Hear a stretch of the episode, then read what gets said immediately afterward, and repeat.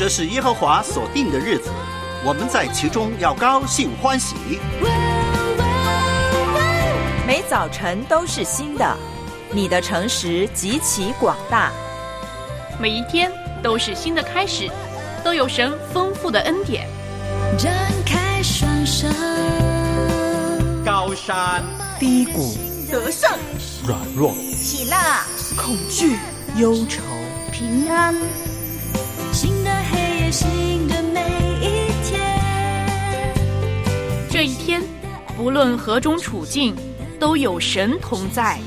来吧，让我们一起献上今天。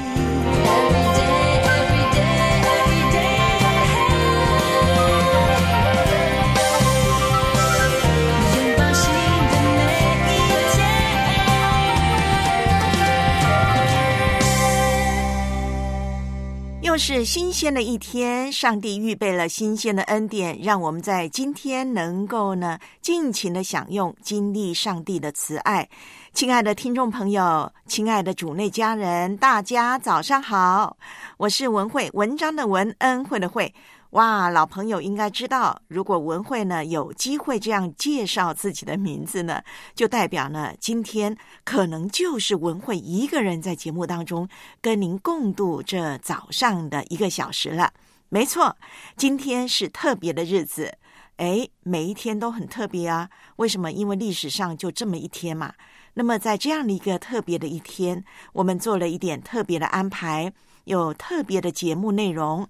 哎，文慧呢，可以呢专心的跟您一样做个听众，一边播放节目，一边呢就在同行频道的第五空间跟您呢互动聊聊天。这个对我来讲是很难得的经验，因为平时呢直播的时候呢，这个文慧真的没时间呢上同行频道第五空间呢，好好的跟大伙儿呢聊聊天、侃大山。但是呢，今天。因着节目内容呢，有比较多的时间呢，呃，我们是一块儿呢来听李崇恩大哥的分享，因此呢，我就可以呢，哎，空出来了，跟大伙儿呢在第五空间好好聊天啊，所以欢迎您上同行频道第五空间来跟大伙儿，特别是跟文慧呢互动。好了。说到特别的内容，说到李崇恩大哥，那么究竟呢？今天在节目当中安排了什么呢？一个特别的栏目《天梯》，这是来自于呢一位历史学者，他一生呢寻找真理，终于呢在他七十岁那一年呐、找到了，认识了主耶稣基督，原来这就是真理。那么天梯呢，是他与神心灵的一个对话。也是呢，与所有追寻真理的朋友们分享的信仰心路历程。那么由这位教授呢所写，由我们的李崇恩大哥播音分享。好了，那今天呢，我们也会和大家呢来个呢大操练，就是呢，平时我们背京剧一周背一节，但今天我们一口气就在今天背一节，而且把它经文的解释呢。都听完整了。那我们今天呢，会一起背、一起了解的经文呢，是《约翰福音》十七章第三节。好了，来到我们的重要时刻，一起灵修。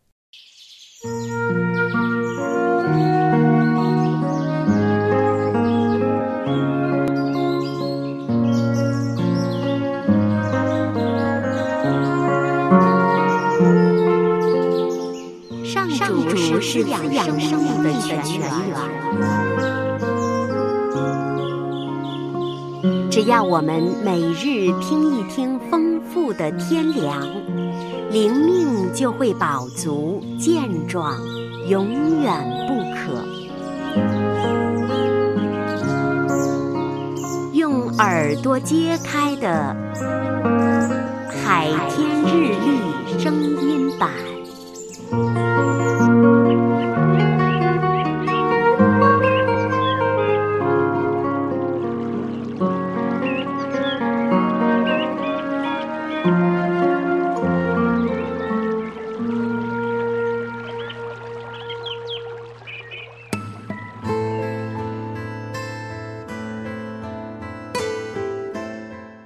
福音第十五章第七节：你们若常在我里面，我的话也常在你们里面。凡你们所愿意的，祈求就给你们成就。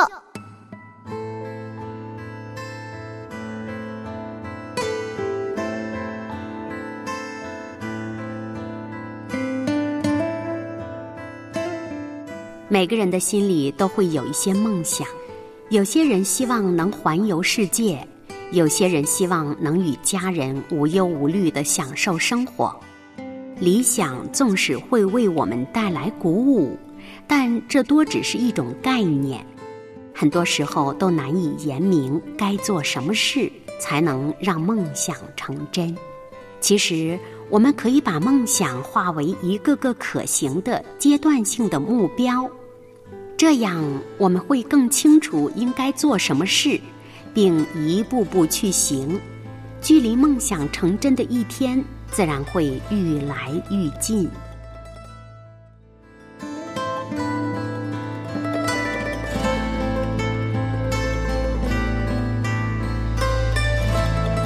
接下来，我们一起默想《约翰福音》第十五章第七节：“你们若常在我里面，我的话也常在你们里面。凡你们所愿意的，祈求就给你们成就。”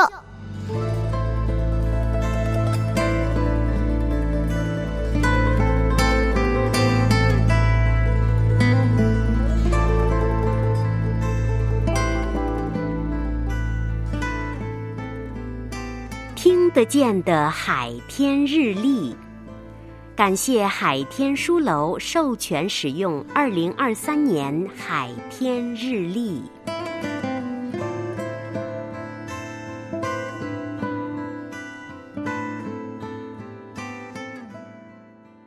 你是普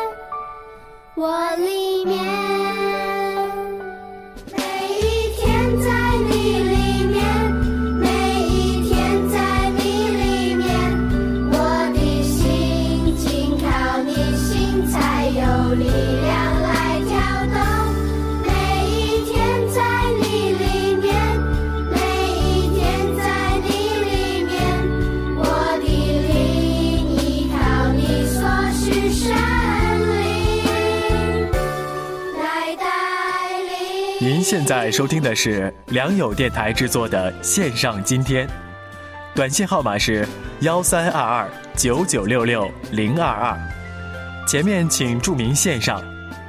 电邮地址是汉语拼音的“线上 ”at 良友点 net，欢迎分享，一起线上今天。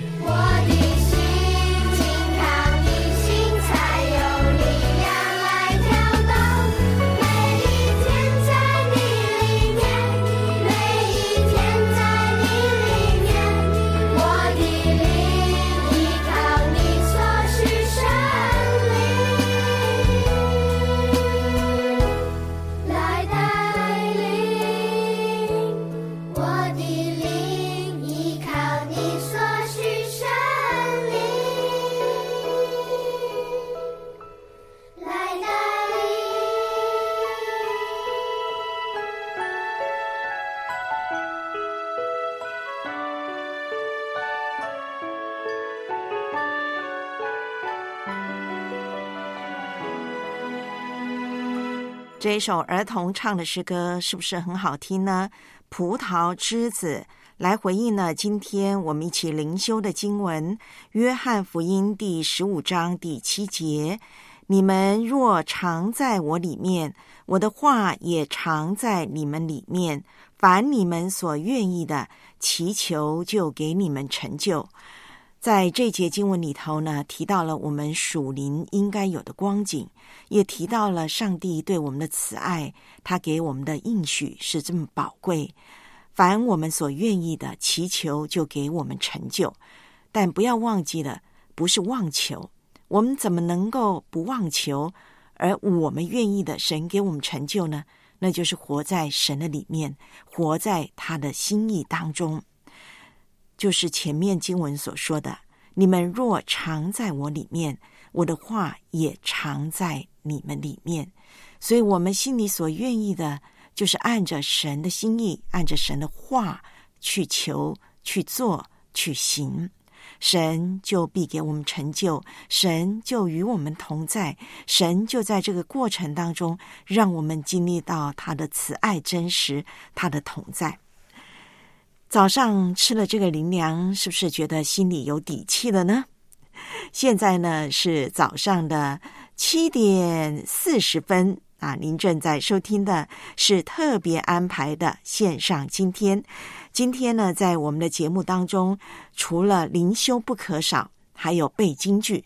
但是呢，今天比较特别，所以呢，我们会一口气的把一节经文呢给了解的透彻。把它背起来，就是约翰福音的十七章第三节。还有呢，我们要一起呢来听一位呢年老的历史学者，在他七十古来稀的时候，七十岁，他认识了耶稣，他终于找到了他一生寻寻觅觅的真理，所以呢，他就把他寻找的过程，他那一番的心路历程写下来了。天梯这本书，那么我们争取他的同意，就由我们的李崇恩老师来播音。那今天呢，他会和大伙儿呢一起来探讨一个主题。这个主题呢特别有意思啊，基督教和犹太教。哎，我们都知道圣经有旧约有新约，对吧？那么旧约呢，如果你好好的读，你会发现它记载了。很多犹太人的历史以及犹太教它的起源这个过程，好了，那么究竟基督教和犹太教之间的关联如何呢？有怎么样的关系呢？你知道现在还是有犹太教的存在嘛？对不对？那我们怎么看犹太教呢？我们怎么看现在的以色列人犹太人呢？好，我们就一起来听天梯。神以爱筑起天梯，人只能以信心才能步上天梯，抵达神的国度。王寿南教授撰稿，李崇恩老师播音。天梯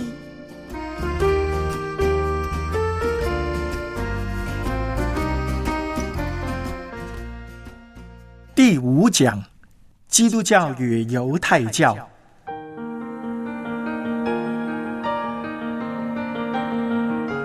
大家都知道，基督教和犹太教本来是同一根源的宗教，都是信奉上帝耶和华的，但为何却造成互不相容、互相的斗争呢？我们要先知道，犹太教的创始呢，起源在摩西的时代。当以色列人在摩西率领之下走过红海，来到了西乃山下，上帝耶和华赐给摩西两块石板，上面刻着十条诫命，这是上帝要以色列人遵守的十条生活规律。接着，上帝又要摩西宣布了三百多条有关祭祀、生活、人际关系等方面的规则。这些规则呢，就称之为律法，要求以色列人来遵守。十诫和律法都是上帝要求以色列人遵守的规范，是每一个以色列人一生中必知和必行的生活准则。从摩西所开始的这个信仰呢，当时并没有名号，以色列人只是称他们信仰的是。我们的神，上帝，耶和华，我们的神等等。后来，以色列人所建立的国家，包括以色列国、犹大国，都先后灭亡了。而且，以色列人被强迫离开了巴勒斯坦地区，分散到中亚、非洲和欧洲各地，才开始改称这个民族的人民呢为犹太人，而以色列人原来信仰的宗教呢就被称为犹太教了。以色列人在巴勒斯坦地区的时候建立了两个王国，分别是以色列国和犹大国。公元前七百二十二年，以色列国被亚述所灭亡。公元前五百八十六年，犹大国就被巴比伦所灭亡。从此，以色列人就失去自己的国家了。其实呢，在亡国之前，以色列人表面上是敬拜上帝耶和华，实际上呢，他们也敬拜许多别的神。但到了亡国之后，犹太人就痛定思痛，他们自我反省。深深觉悟到，他们会遭到亡国之痛呢，是由于他们在信仰上的不忠，因而招惹上帝耶和华的愤怒。于是，亡国之后的犹太人就放弃了对别神的崇拜，回到了单单敬拜上帝耶和华，甚至表现出比之前更虔诚的来信仰上帝。所以呢，公元前五百八十六年后呢，就是犹太人比之前更衰弱的时候，但却也是犹太教越来越坚强的时候。耶稣降生在犹太的家庭，那自然就是犹太教徒。他在三十岁开始出来宣扬福音，最初呢。耶稣和他的门徒呢，并没有创立一个新宗教的意思。耶稣也遵行摩西的律法，熟读旧约圣经，也在犹太会堂讲道。然而，他却遭到犹太教中两大领导派系的反对。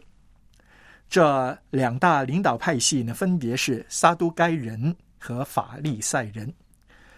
他们就掌控了大多数犹太人的思想和行动，以致他们的这一些对耶稣的反应呢，也导致许多犹太人起来反对耶稣。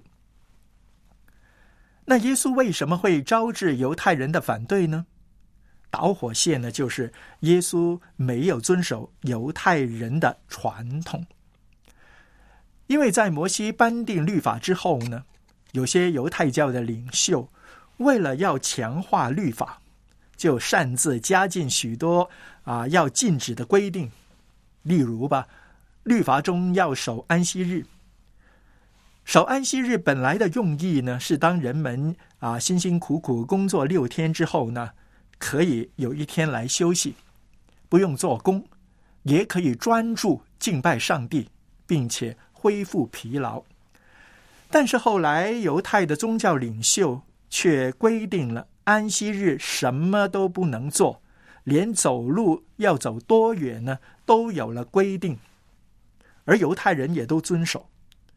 其实这不是律法的规定，而是延伸出来的啊一些人为的规矩。耶稣就认为这些只不过是传统，不是律法。这样的思想呢，跟犹太人的社会观念呢出现了冲突了。犹太人认为耶稣是在挑战律法，其实耶稣一直都是赞成律法的，只是他不认同许多的传统而已。从耶稣的言行生活来看呢，他是百分之百的犹太人，他也绝对没有反对犹太的言论。更没有去犹太化的思想。耶稣没有反对律法，也没有否定犹太宗教领袖的权威。他呢，只是遵照上帝耶和华给他的指示，来进行一些改革，让犹太人能够真正了解上帝的旨意，也能够得救。所以呢，耶稣实际上是犹太教的改革者。耶稣并不是要背叛犹太教，但是当时大多数的犹太人完全不了解耶稣的心意，尤其是犹太的宗教领袖，好像大祭司、祭司、长老、文士等等。他们虽然看到耶稣显示了许多神迹，内心也十分震惊，但他们就害怕犹太人会去跟从耶稣，所以呢，就万分的嫉妒耶稣。加上耶稣说过，圣殿将要全毁。那圣殿呢，是啊，犹太教里宗教领袖权威的一个象征。圣殿倒塌，岂不是表示这些宗教领袖的败亡吗？因此呢，犹太教的宗教领袖们又怎么能够容忍得下呢？因此，犹太宗教领袖们就鼓动犹太百姓起来，一起去反对耶稣。耶稣虽然是由罗马总督比拉多所下的一道命令，钉死在十字架上。但事实上呢，比拉多是在犹太宗教领袖和犹太百姓威胁之下，下了一道处死耶稣的命令的。所以啊，杀了耶稣的其实是犹太人。当耶稣被钉十字架呢，就揭开了基督教和犹太教分道扬镳的序幕了。接下来。斯提凡被犹太教徒活活打死，成为了基督教第一位殉道者。这更是写下了基督徒和犹太教徒斗争的第一页。我们说过了，耶稣并不是要反叛犹太教，但是呢，犹太教徒却成了耶稣的反对者。这里面有一个重要的原因。就是耶稣揭开了天国的秘密。翻开旧约圣经，里面几乎只是谈到人生现世的问题，也就是人活着的时候的行为规范。但是人死了之后，到何处去呢？在旧约圣经列王记就曾经记载，诸王无论活着的时候的作为。是耶和华眼中看为正的事，又或者看为恶的事。到他们死了，就是与他列祖同睡，并没有讲到死后灵魂归于何处，更没有提到天国、天家这些。似乎人的肉体死亡，他的生命呢也就结束了。传道书呢，可以说是旧约圣经里谈人生最多的书卷。传道书三章十一节说：“神造万物，各按其时成为美好，又将永生安置在世人心里。然而神从始至终的作为，人不能参透。”传道书的作者虽然提出了永生，但是他又说人不能参透。所以呢，在整个旧约时代，永生是一个人还不能够去参透的秘密。这个秘密要等耶稣来解答了。耶稣他揭示了天国的奥秘，说到人的肉体死亡并不代表生命的结束，人死之后，灵魂经过审判，将可复活，得到永生。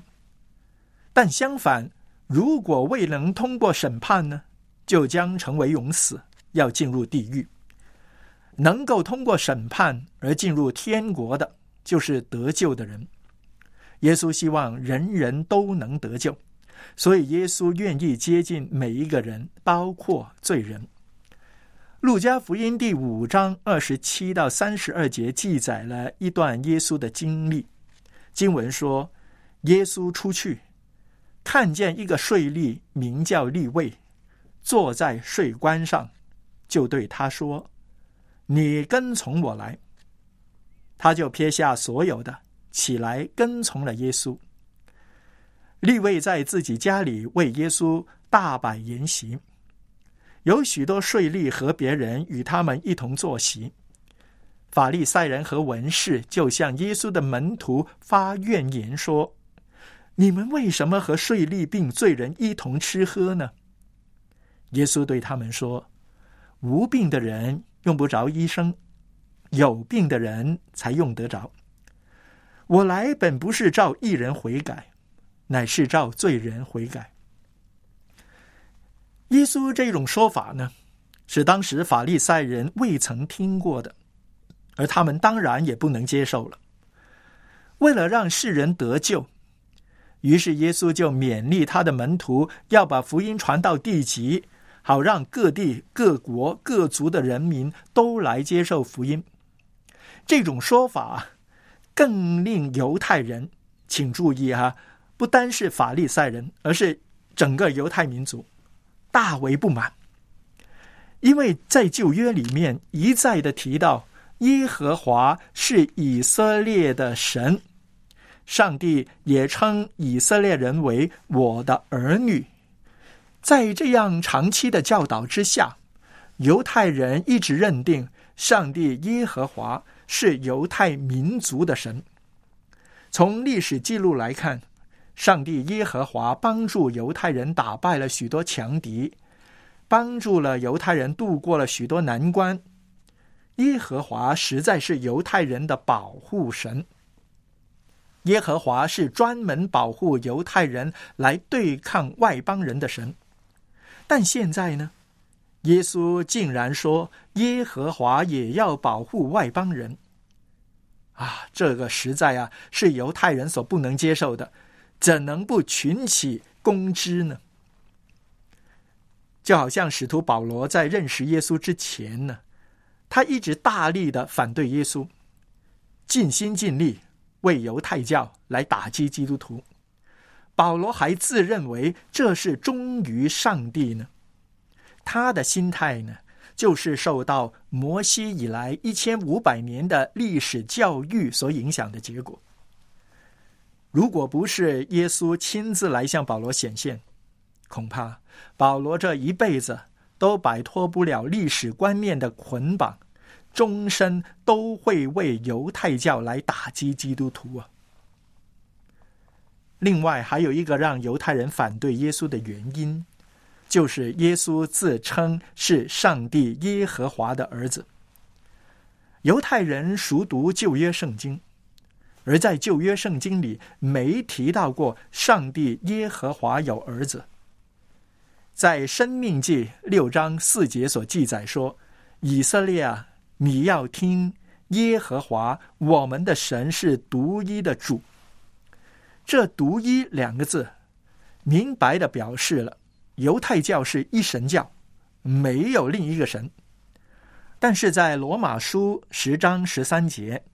还有腓利比书二章六到十一节，就直接指出耶稣是神，将耶稣的地位提升到和耶和华相等。这对第一、第二世纪的犹太人来说呢，是和一神观念背道而驰的。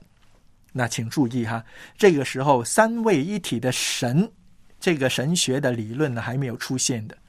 于是犹太人呢就会认为耶稣自称是神的儿子，这是亵渎了上帝耶和华。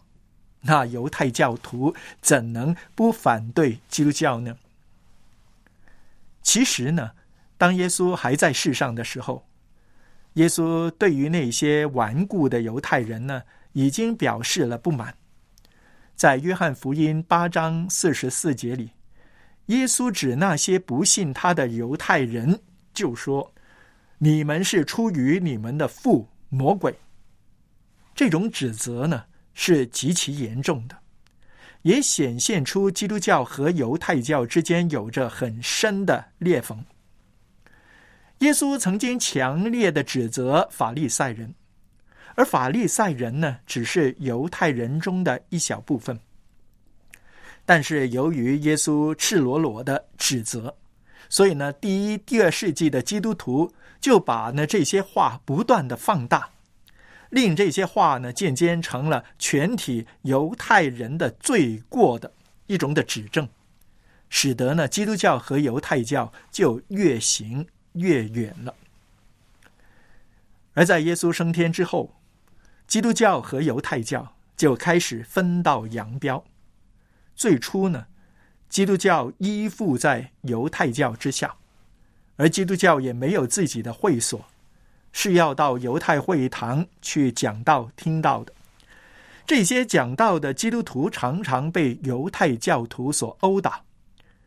我们只要读一读《使徒行传》呢，就可以发现，基督徒传福音呢是一件又困难又危险的事情。保罗在传福音的旅程当中，最大的敌人并不是罗马官府，而是犹太教徒。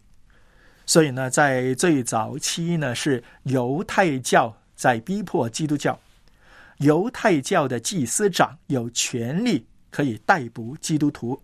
把他们关进监狱，因为信仰耶稣基督本身就是一项严重的罪名。但是，基督教的使徒们努力的对外宣扬福音，不怕艰苦，愿意牺牲，这样呢，就让福音在耶路撒冷以外的地区快速的被推广。特别呢，是非犹太人信奉基督教的人数呢，快速的增加。渐渐的，在中东、小亚细亚、北非、欧洲各地，基督教就纷纷成立自己的教会组织。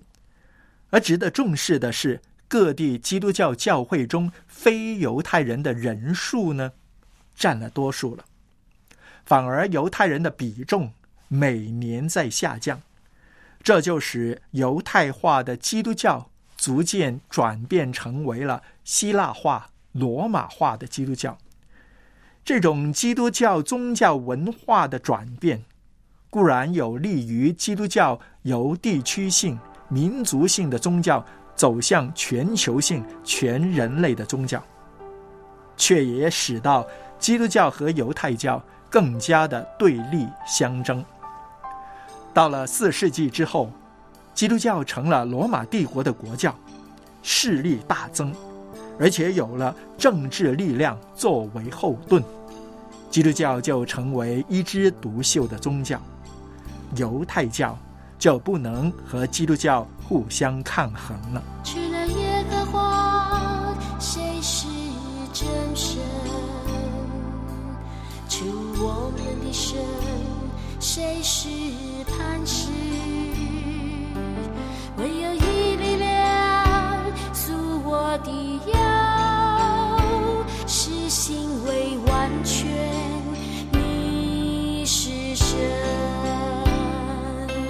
他。使我脚快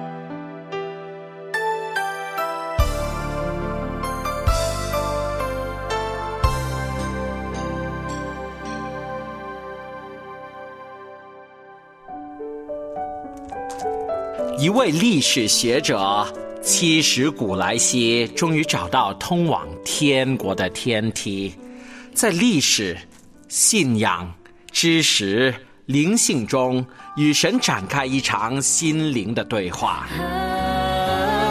一步又一步，王寿南教授撰稿，李崇文老师播音。线上今天特别企划福音专栏《天梯》，欢迎收听。你爱，你手，牵引我走这人生。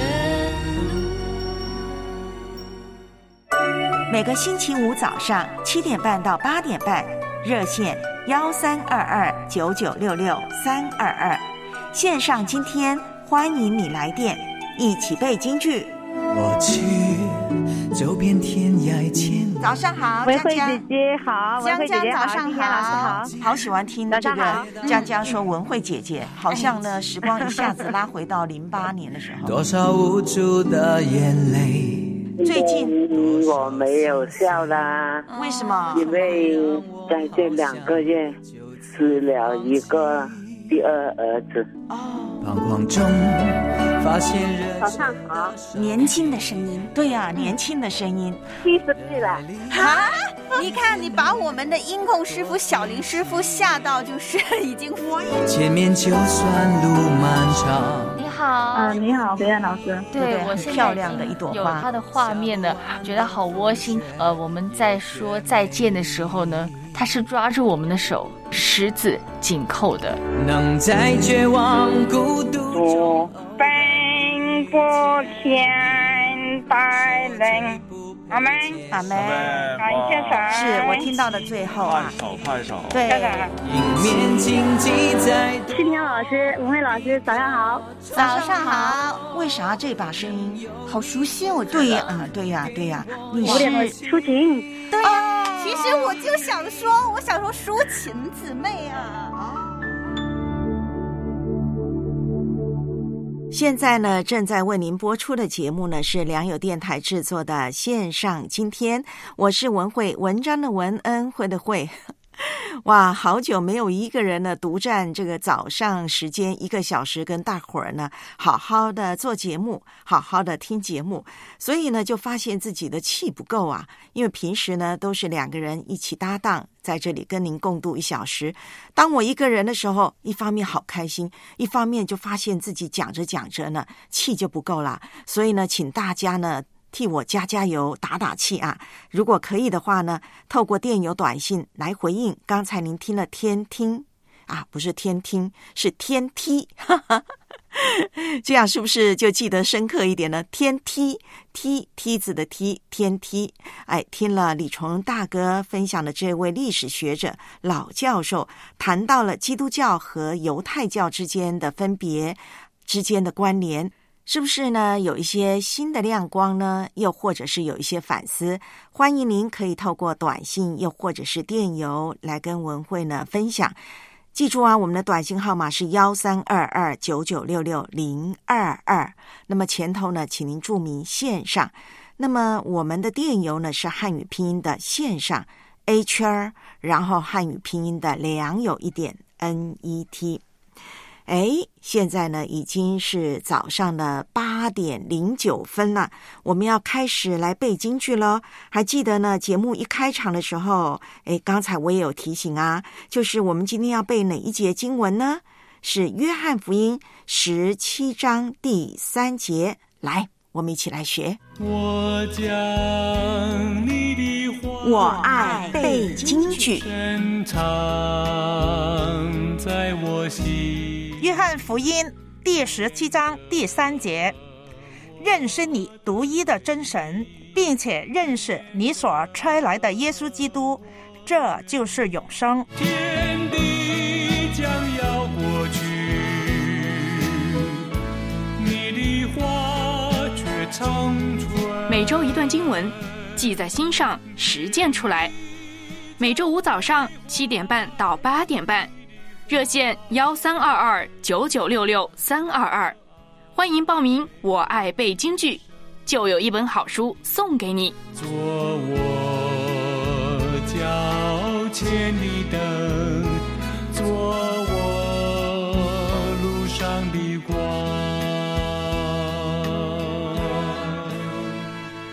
那约翰福音十七章第三节，这周要背的经文是出现在耶稣受难之前的长篇祷告当中啊，也是约翰福音的要节、要使的要要节之一。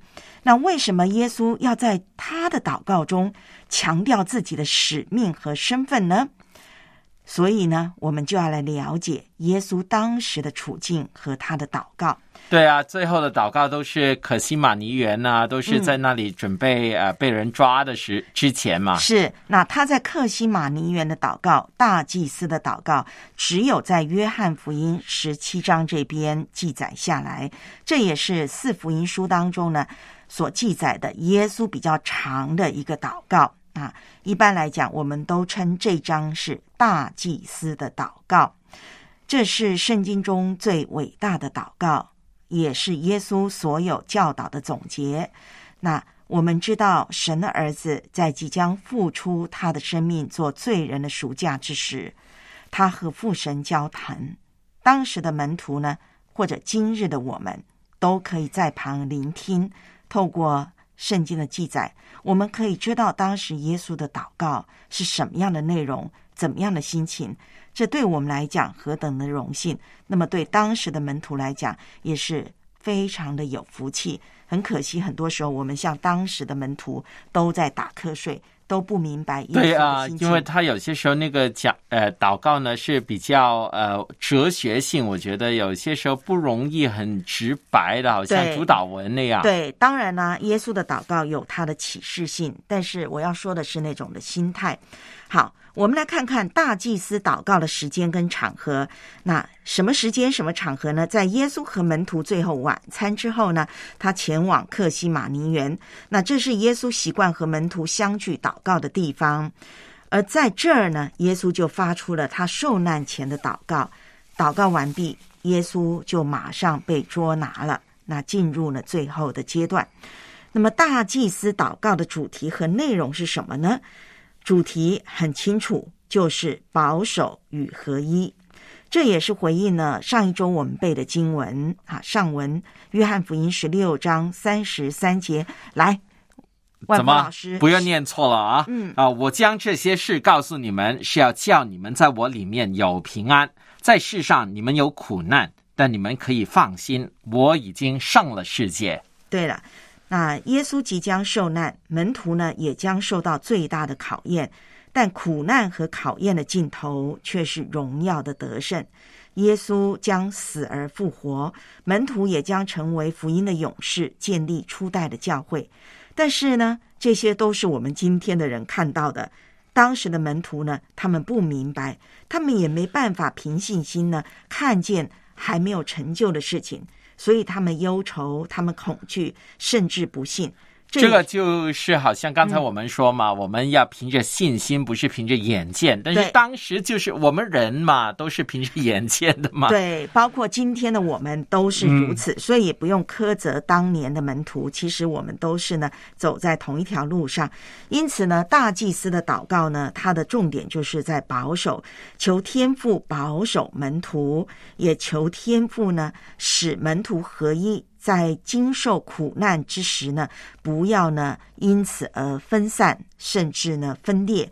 那么也求天父呢保守啊门徒跟主的关系，能够像主耶稣跟天父的关系一样，紧紧的连接在一起。因为只有连接，才能够真正的合一；也只有连接于主，我们也才能够蒙神保守。那这就是整个大祭司的祷告，这也是为什么耶稣他在开始祷告的时候，他要宣告他的身份、他的使命，也就是这一周我们要背的经文《约翰福音》十七章第三节。那我们来看看这一章大祭司的祷告，主要的分段是一到五节，耶稣为自己的使命来祷告；那么六到十九节，耶稣为那些已经信靠他的门徒来祷告。二十到二十六节，耶稣为那些因为门徒的见证将要归入他名下的信徒，包括我们来祷告。对了，所以呢，今天我们思考一个问题啊，就是阅读约翰福音十七章大祭司的祷告，为什么耶稣一开始要为自己祷告呢？我们来听听看呢，现代中文译本是怎么翻译的呢？认识你是唯一的真神，并且认识你所差来的耶稣基督，这就是永恒的生命了。嗯，谢谢小燕老师。那约翰福音十七章第三节，耶稣挑明了人得永生的途径，只有一个途径，认识你独一的真神，并且认识你所差来的耶稣基督。嗯，好像两件事情啊，认识你独一的真神，并且认识你所差来的耶稣基督。好，我考考大家。这一节经文里头有哪一个词汇很重要？耶稣基督认识 啊？对了，对了，我猜中了。是，通常我们可以先看哪一些词汇是重复出现的，那基本上它就是一个很重要的词汇。好，认识出现了两次，那我们就要说了，哎，这个认识是什么意思呢？在圣经中怎么去看认识呢？那我们想到的认识是，譬如说知道啦。认识啊，熟悉啊，或者学习、发现，对，又或者承认啊。对了，这是一般人呢认识的认识，知道的认识啊。那特别比较不一样的就是承认，承认这也是很重要的，在圣经中的一个含义啊。那圣经中的认识呢，不仅是你头脑上、理性上因为学习、因为发现而得的知识啊，更是指向关系上的认识。因为交往而彼此熟悉，所以认识是理性还有关系两方面的。圣经中有一个词汇，它也是跟认识，其实他们在原文都是同一个词汇。知道是什么词汇吗？这个真不知道。同房，同房，对。所以呢，他那里不是讲性行为，而是指呢两个人因为夫妻同房，两个人那种的亲密感，心连心，对那种的合为一体。所以我们要知道，在圣经中讲认识的时候呢，它不仅指向理性，它指向的是一种亲密的关系啊。所以是随着交往而彼此熟悉，建立关系。那这里的认识是现在式的动词，表达呢这种认识是不断增长的经验。持续增长的认识吧，对对，就是关系上的建立、嗯，连接，然后因此呢，不断加深的那种认识。就算就像呢，我跟小燕老师一起主持节目，哎，我们就主持主持，慢慢我们就越来越熟悉，越来越默契了。默契对对，所以圣经中的认识就是这样。那耶稣基督呢，他就以牧羊人和羊的关系来形容这样的认识。例如呢，约翰福音十章十四到十五节。我是好牧人，我认识我的羊，我的羊也认识我，正如父认识我，我也认识父一样，并且我为羊舍命。哎，这里出现了好多次“认识”这个字啊。对，那讲到耶稣认识他的羊，他的羊认识他，就像他认识父，父认识他一样。你可以看到这个关系的连结吗？非常的深厚。好。约翰福音十四章第七节说什么呢？你们若认识我，也就认识我的父。从今以后，你们认识他，并且已经看见他。对，在这里，耶稣基督一讲到认识的时候，他其实呢，你看到那条线吗？他把我们跟父神的线连在一起了。我们认识耶稣基督，我们因着耶稣基督也认识父，而且是连结在一起的。所以圣经中讲认识的时候，大家一定要记住，讲的是一种关系上的连结，生命的连结。好了，耶稣基督在这里讲啊，他说你要认识的对象是谁呢？独一的真神。我们认识的对象真的只有独一无二的真神，并且也认识他所差遣的耶稣基督。对。那独一呢，就是仅有的，所以现代中译译本翻译为仅有的、唯一的真神，对吧？嗯，还有独有的，吕正中译本翻译为什么？独一无二的真神。对，也就是说呢，不是众多神明当中的一位，是独一无二、仅有的神。那这里呢，耶稣基督特别用“真”这个词，也很重要的，就是值得信赖的。货真价实的，货真价实，这个很重要啊！正宗的，嗯，没有别的，对，不打折扣的。耶稣强调独一的真神，那记住了，不是众多神明中的一位，而是只有一位真神，除他以外别无拯救。因为这位真神天父差派耶稣基督来到世上拯救世人。对，今天我们也可以思考一个问题：你对神的认识到底有多少呢？鼓励你可以把它写下来，并且为此祷告。所以今天我们要来讲认识的结果，就是会让我们得永生。嗯，那永生是什么意思呢？永生是指呢永恒的啊，没有终止的生命。对他讲的不是人生时间的长短，譬如说呢，哎，这个您现在二十几岁，我现在呢四十几、五十几、六十几，那不是这种人生时间的长短，主要是指哪一方面呢？质，啊，质量的质。那唯有上帝才可以用永生这个词汇来形容。嗯，就是说呢，只有神才有永生，永远的生命。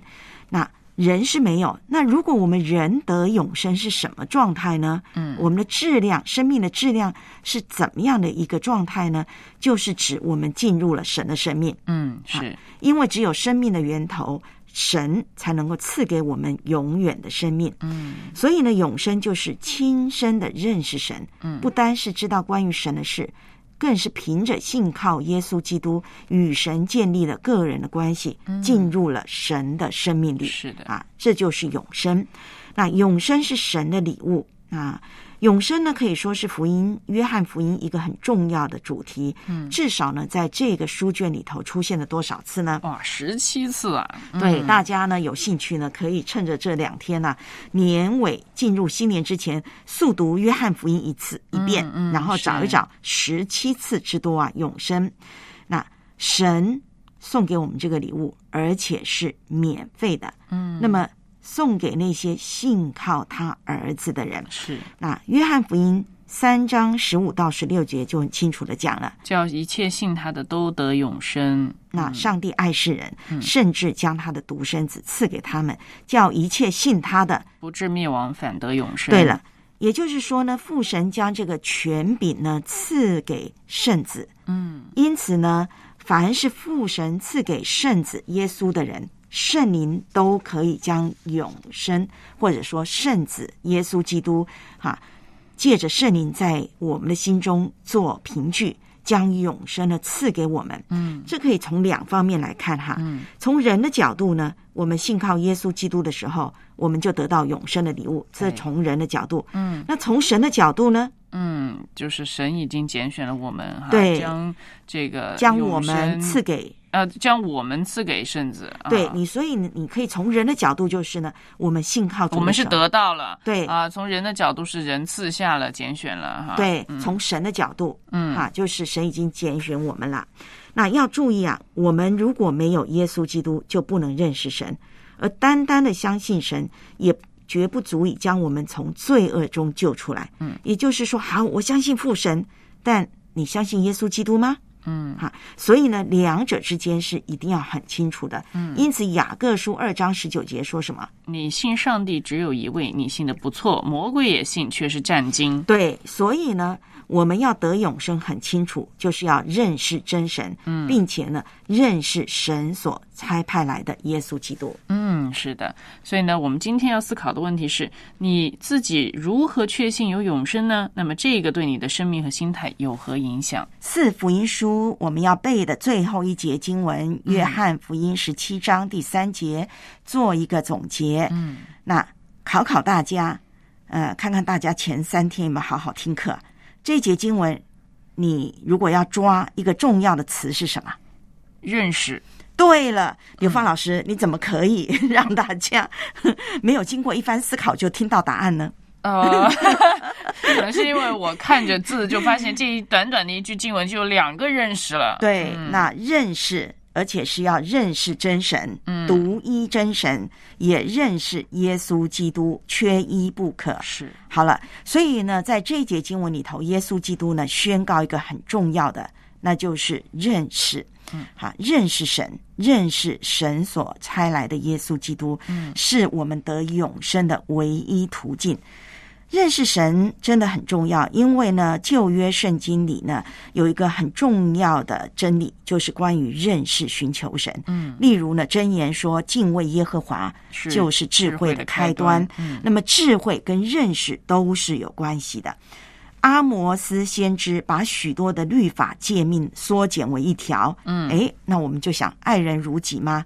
不对，是阿摩斯书的五章四节，他怎么说呢？耶和华向以色列家如此说：“你们要寻求我，就必存活。”哦，在这里呢，先知很清楚的说，寻求就是认识神，嗯我们就得以存活。嗯所以认识神呢，对我们的生命呢，是一个非常重要的。就是说，我们如果要生命成长，我们如包括我们要得永生，嗯。哈，我们要生命成长，我们就一定要不断的追求认识神。是。那认识呢，其实包含两方面的，嗯。一方面是理性的，嗯这一方面一定要有。所以我们刚才听到了两位阿姨，不管是重庆的荣阿姨、广东的彭阿姨，嗯她们都有上良友圣经学院的课程。嗯，是的，对，所以这是一个理性方面的学习。嗯那另外一方面就是我们不断强调的“认识”这个词，在圣经中，它其实讲的是一个关系的建立。嗯，嗯那包括呢，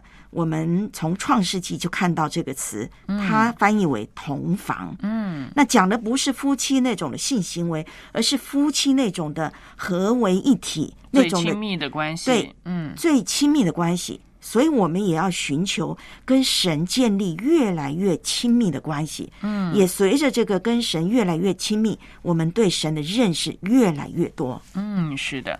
那么，所以呢，我们呢今天要提的问题就是，请你再读一读约翰福音十七章，看看耶稣怎样为门徒和将来的人啊，包括我们自己来祷告的呢？天地将要过去，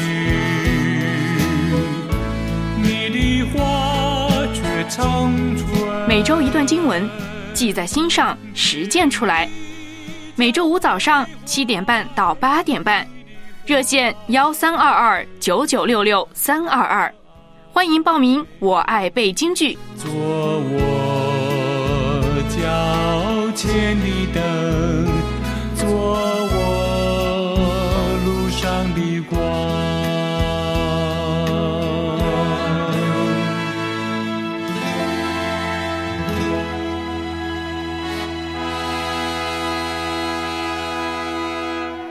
感谢神，我们都已经认识了我们的主耶稣基督，我们已经连于了生命的源头，就是我们的父神，我们为此感恩。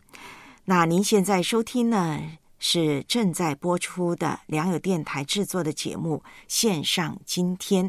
今天是一个特别的安排，有文慧一个人在这里。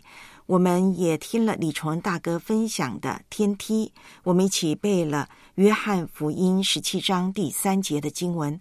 文慧很想邀请你跟我呢，在节目最后做一个简短的感恩祷告。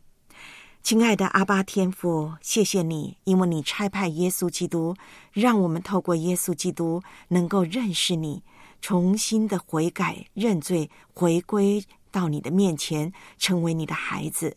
谢谢阿巴天父给我们早上这一小时的时间共聚，愿阿巴天父使用这个节目成为我们生命中的粮食和祝福，也求阿巴天父照顾我们这一天在你面前的生活。谢谢天父听我们的祷告，奉耶稣的名，阿门。一小时真的很快的过去了，谢谢您陪伴文慧呢这一小时。希望您可以重温今天的节目内容，因为是特别的安排。愿神赐福你，再见。张开双手，